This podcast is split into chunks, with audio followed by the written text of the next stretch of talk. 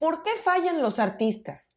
Es una pregunta que nos hacemos todo el tiempo. A veces las razones pueden ser muy obvias, pero otras simplemente no vemos dónde puede estar el problema. Porque aunque a todas luces un proyecto o un artista tiene todo para triunfar, la realidad muchas veces nos juega en contra. Por eso, en este programa voy a dar seis razones que pueden ser, ya sea de forma individual o en conjunto, la causa por la que el proyecto de un artista esté naufragando o directamente hundiéndose. Y claro, ¿qué puedes hacer para evitar eso al máximo? Soy Ana Luisa Patiño y estás en mi disquera, donde el artista independiente se informa sobre marketing musical, distribución, herramientas digitales y estrategia. Todos los artistas fallan, es una realidad, pero esto no quiere decir que está todo perdido si un artista falla una vez con un álbum o con un sencillo. La historia de la música está llena de artistas exitosos que en algún momento de su carrera han tenido un lanzamiento que no fue lo que esperaban. E incluso podrían ser tropezones grandes en los que pareciera que se pone en peligro el futuro de una carrera. Como ya sabes, el mundo de la música es muy competitivo, pero a la vez es también muy dinámico. Todos los días pasan cosas nuevas y eso ayuda también para que cuando un artista está pasando por, digamos, no su mejor momento, pueda darle la vuelta a la tortilla y dejar atrás los tropezones. Y aunque siempre ayuda a estar en el lugar adecuado, en el momento adecuado, esto es algo que no podemos controlar. En cambio, lo que sí puede controlar un artista es trabajar con más inteligencia y manejar una planeación y ejecución correctos para minimizar los riesgos de que las cosas no salgan como uno espera. Y antes de entrar de lleno a las seis razones por las que un artista falla, quiero aclarar que un lanzamiento fallido no debe definir al artista. Es decir, un artista no es un fracaso simplemente porque su lanzamiento más reciente se hundió al poco tiempo de salir, pero hay que saber distinguir entre un resbalón eventual y una tendencia que se puede volver constante. Y dicho eso, pasemos a revisar las seis razones que podrían estar causando que un artista esté en terrenos pantanosos. La primera razón de falla puede ser porque la expectativa que tiene para ese proyecto o ese lanzamiento está fuera de la realidad. Este punto es crucial y además es básicamente percepción, porque lo que podría ser un proyecto con un desempeño bueno o aceptable considerando la realidad de un artista, podría percibirse también como un rotundo fracaso si el artista estaba esperando algo totalmente fuera de su realidad. A ver, pongamos un ejemplo. Un artista que está lanzando sus primeros sencillos y que apenas está comenzando a construir su audiencia en las plataformas digitales, YouTube, redes sociales y demás, podría estar muy desilusionado o desilusionada de que cuando salió su nuevo sencillo no entró a ninguna playlist editorial de Spotify, el video no levantó más de unas cuantas decenas de visualizaciones en YouTube y sus seguidores en redes sociales pues tampoco se multiplicaron por todo lo alto. Y el artista se pregunta, ¿qué puede estar haciendo mal si su sencillo está buenísimo, si el video quedó espectacular? Pero el problema puede no estar en la calidad de esa canción o de ese video, sino en que un artista esté usando los parámetros incorrectos para medir su desempeño. Así es que aquí menciono que de las cosas más peligrosas son las comparaciones. Un artista no debe medir su éxito o su progreso en comparación a lo que otros logran, sino en base a su crecimiento propio. Recuerda que la competencia no es con los demás, sino con uno mismo. La segunda causa por la que un artista puede estar fallando es porque se olvida del marketing.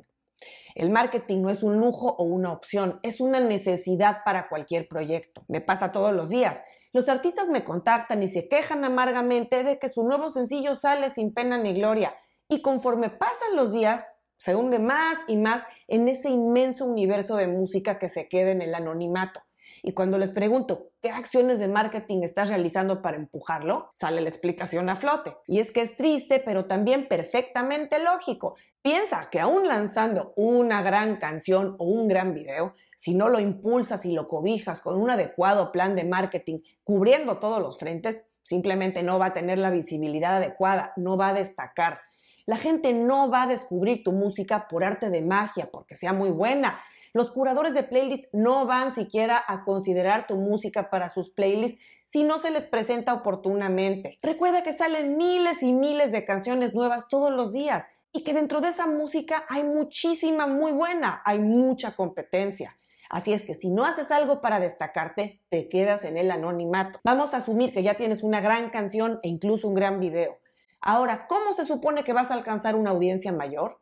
lograr más streams en Spotify, más visualizaciones en YouTube y más seguidores y engagement en tus redes sociales si no haces un buen plan de marketing, debes considerar hacer marketing en plataformas de audio, desde acciones de calentamiento como una campaña de preguardar, hacer el pitch de tu lanzamiento en Spotify for Artists y ahora también en Amazon Music, hasta las acciones básicas posteriores al lanzamiento, como una serie de acciones de estrategia de contenido en tus redes sociales, publicar en YouTube tu video oficial o al menos un video lírico, un detrás de cámaras, etc. Enviar tu música a curadores independientes de playlist, bloggers e incluso trabajar con algún publicista o servicio de difusión si tu presupuesto lo permite. Y esto me lleva a la siguiente causa de falla, no invertir en publicidad. Es que invertir en publicidad es una parte primordial de un buen plan de marketing. No puedo decirte un número en cuanto a inversión, porque varía enormemente.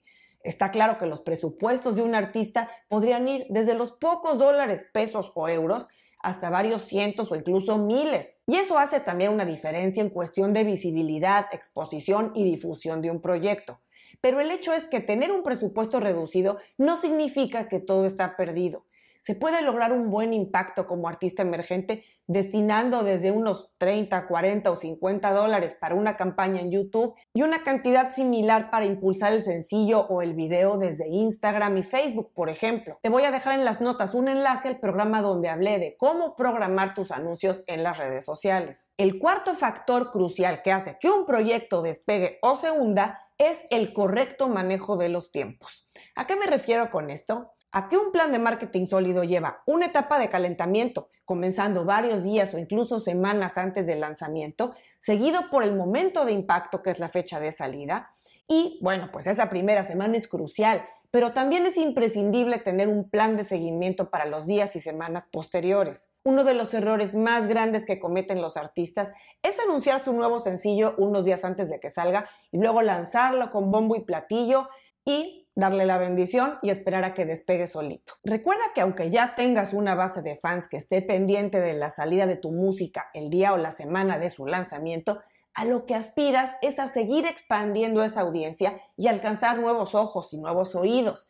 Y eso solo se logra manteniendo un nivel de difusión, visibilidad e impacto de forma sostenida en el tiempo. Piensa más a largo plazo. Y hablando de pensar a largo plazo, la quinta causa de fracaso de un artista se debe principalmente a que no tiene claro el tiempo que lleva a hacer las cosas, el tiempo en que lleva a conseguirlas y siempre está buscando atajos y trucos. Está bien optimizar recursos y tiempos para conseguir más y mejores cosas en menor tiempo, pero hay cosas que simplemente no se pueden acelerar o manipular. Construir y crecer una audiencia y una base de fans lleva tiempo. Esto no es algo que se infla como un globo de la noche a la mañana. Los algoritmos de las plataformas y de las redes sociales irán funcionando a tu favor conforme pasa más tiempo y van reuniendo más data de los usuarios que interactúan con tu contenido. Los resultados vienen de un trabajo constante e inteligente, de informarse sobre cómo funcionan las plataformas y tu ecosistema digital completo. Y la sexta razón de fracaso que quiero mencionar hoy es tener una mala definición de éxito. Y es que lo que para unos podría ser éxito, para otros podría ser un fracaso. Aquí toco de nuevo lo que mencionaba en el punto 1, que es un peligro esto de las comparaciones. Y sí, hasta cierto punto compararse es sano si nos lleva a visualizar oportunidades o a inspirarnos, incluso a tomar ideas, pero compararse puede ser muy peligroso si estamos midiendo nuestro progreso bajo parámetros que no nos corresponden.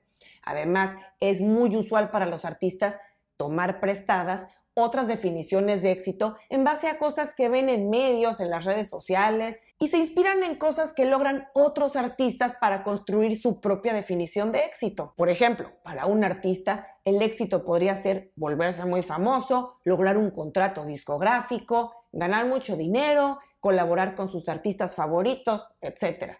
Pero lo que no vemos es qué tanto esas cosas están haciendo feliz a la persona, qué tanto se está realizando como artista. Podría estar en el juego equivocado. Tú tienes que pensar en lo que tú quieres a nivel personal, no lo que brilla de la puerta para afuera. Hay artistas cuya meta es poder vivir de su música y no necesariamente firmar un contrato discográfico o volverse los más populares en las redes sociales, ni recibir muchos premios, ni hacerse amigo de otros artistas grandes Así es que antes de juzgar si tienes éxito o no, deberás tener clara la definición de éxito para ti.